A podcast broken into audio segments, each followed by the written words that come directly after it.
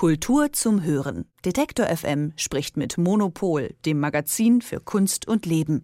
Jede Woche bei Detektor FM. Jetzt gerade läuft eine Aufführung von Tanja Bruguera im Hamburger Bahnhof in Berlin. Sie läuft seit gestern Abend und dauert noch bis Sonntagabend. Bruguera liest nämlich 100 Stunden lang aus dem Buch Elemente und Ursprünge totaler Herrschaft von Hannah Arendt. Ja, das ist eine sehr lange Zeit und diese Zeit, die können wir jetzt nutzen, um über Bruguera und ihre Arbeit und ihre Kunst zu sprechen. Das mache ich jetzt mit Sebastian Frenzel, dem stellvertretenden Chefredakteur des Monopol-Magazins. Hallo Sebastian. Hallo. Sebastian, fangen wir erst einmal vorne an. Wer ist Tanja Bruguera? Was macht ihre Arbeit als Künstlerin aus? Ja, Tanja Bruguera ist eine ganz renommierte Künstlerin, ähm, geboren in Havanna, also sie ist Kubanerin. Ihr Vater war Revolutionskämpfer ähm, und ein ganz enger Vertrauter von Che Guevara. Ähm, ihre Mutter war eher so Diplomatin oder äh, der Vater wurde dann später auch Diplomat.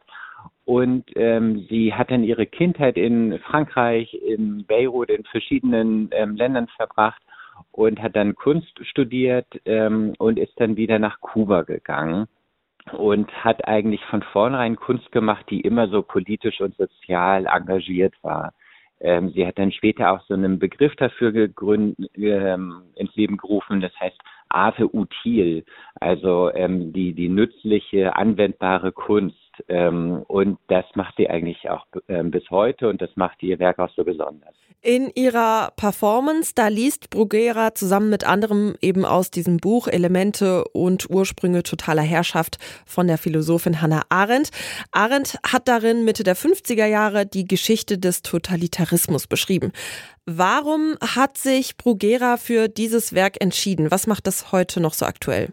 Ja, also ähm, man kann natürlich das ähm, heute auf die politische Situation sehr gut beziehen. Ähm, wir haben ja jetzt gerade in Berlin, auch gerade rund um den Hamburger Bahnhof sogar tatsächlich in den vergangenen Wochen die, die Massendemos ähm, gegen die AfD gehabt.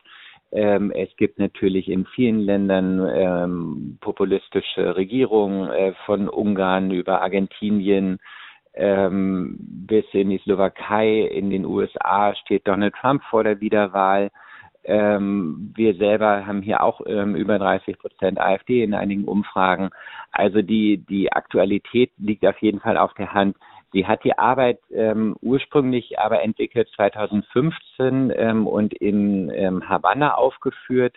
Und da ist die Situation natürlich nochmal ein bisschen eine andere. Also ähm, Tanja Boguera hat eigentlich, seit sie ähm, Kunst gemacht hat, in Kuba immer wieder Ärger mit den Behörden gehabt und ähm, ist observiert worden, ähm, auch kurzzeitig verhaftet worden.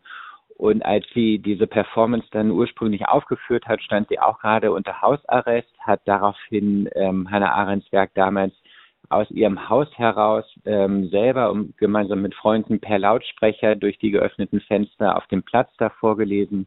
Und dann ähm, fiel dem Staat nichts Besseres ein, als dass sie Bauarbeitertrupps vorbeigeschickt haben, die Presslufthammer angeschmissen haben, um mit dem Lärm quasi ähm, die Lesung zu über, übertünchen. Und später ist sie dann aber auch wieder in den Hausarrest ähm, gesteckt worden und auch kurzzeitig verhaftet worden. Hm. Das heißt, da hat sie schon oft für viel Aufsehen gesorgt. Welche Bedeutung hat sie für Kuba? Also ähm, sie ist ähm, eine wahnsinnig unabhängige Stimme und ähm, das gilt für Kuba, das gilt aber auch für andere für andere Regionen, wo sie politisch aktiv war.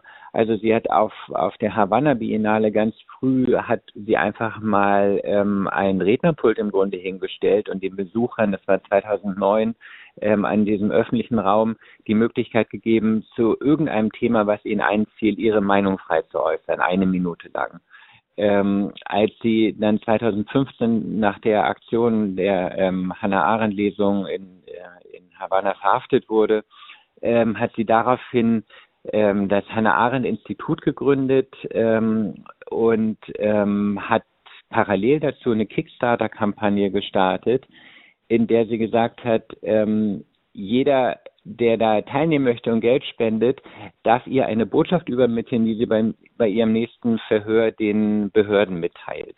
Also sie ist ja sehr spielerisch ähm, und klar, aber auch unerschrocken. Ähm, und man kann sich ja vorstellen, ähm, das ist natürlich auch nicht einfach mal so gemacht. Also so eine politische Gewalt die, die Länder kontrolliert und verhaftet und so, das sind natürlich schon Widerstände, mit denen man erstmal umgehen muss. Und sie macht das auf eine sehr intelligente, widerständige ähm, Art. Ja, ich höre auch daraus, dass auch Interaktivität immer mal wieder eine Rolle spielt bei der Lesung. Da soll es ja auch Raum für Diskussionen geben. Kannst du uns da noch ein bisschen mehr dazu sagen zum Abschluss? Inwiefern ist das Ganze da interaktiv? Inwiefern kommt dort auch das Publikum zu Wort? Genau, also man muss sagen, ähm, es ist ja schon mal besonders, dass so eine Aktion 100 Stunden äh, nonstop läuft. Also es hat gestern Abend um 19 Uhr begonnen und geht jetzt bis Sonntagmittag oder bis Sonntagabend, glaube ich. Jetzt müssen wir mal nachrechnen, wie lange 100 Stunden wären.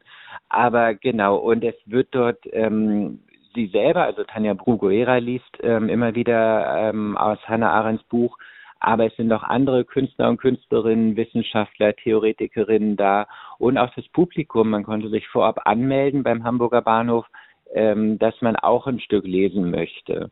Und es wird dann auch, es wird immer eine halbe Stunde gelesen, danach wird diskutiert. Ähm, es ist super interaktiv. Die Leute können mit ihren Fragen kommen. Man kann ähm, aktuelle Kontexte aufmachen. Man kann doch mal nach dem, äh, nach dem historischen Stück fragen, warum Hannah Arendt das damals in den 50ern beschrieben hat.